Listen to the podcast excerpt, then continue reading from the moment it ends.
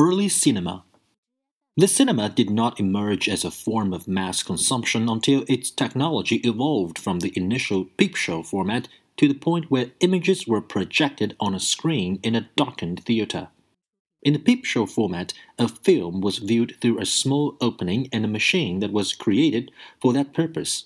Thomas Edison's peep show device, the kinetoscope, was introduced to the public in 1894.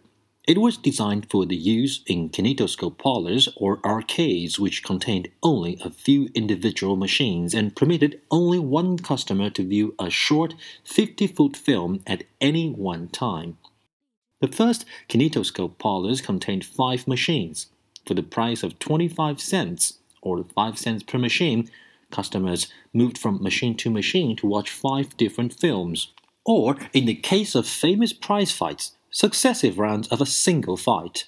These kinetoscope arcades were modeled on phonograph parlors, which had proven successful for Edison several years earlier. In the phonograph parlors, customers listened to recordings through individual ear tubes, moving from one machine to the next to hear different recorded speeches or pieces of music.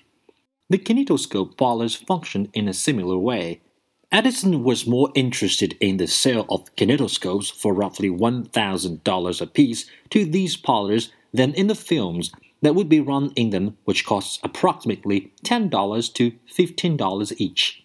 He refused to develop projection technology, reasoning that if he made the and sold projectors, then exhibitors would purchase only one machine, a projector, from him instead of several.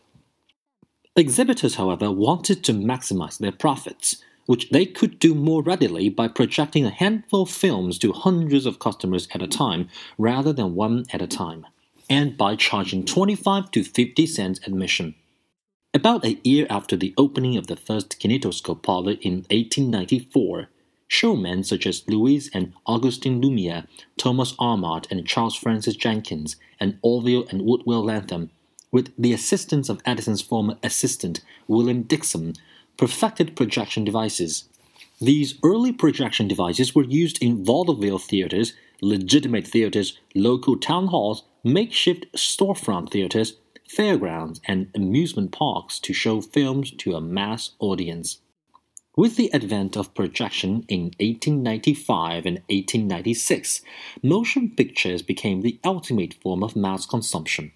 Previously, large audiences had viewed spectacles at the theatre, where vaudevilles, popular dramas, musical and minstrel shows, classical plays, lectures, and slide and lantern shows had been presented to several hundred spectators at a time. But the movies differ significantly from these other forms of entertainment, which depended on either live performance or, in the case of slide and lantern shows, the active involvement of a master of ceremonies who assembled the final program.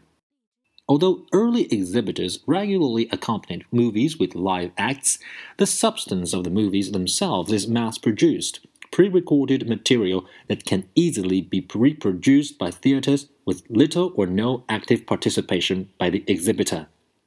Even though early exhibitors shaped their film programs by mixing films and other entertainments together in whichever way they thought would be most attractive to audiences, or by accompanying them with lectures, their creative control remained limited.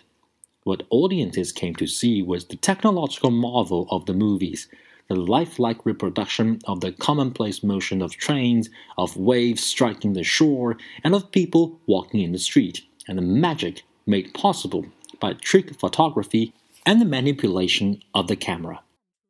With the advent of projection, the viewer's relationship with the image was no longer private, as it had been with earlier peep show devices such as the kinetoscope and the mutoscope, which was a similar machine that reproduced motion by means of successive images on individual photographic cards instead of on strips of celluloid.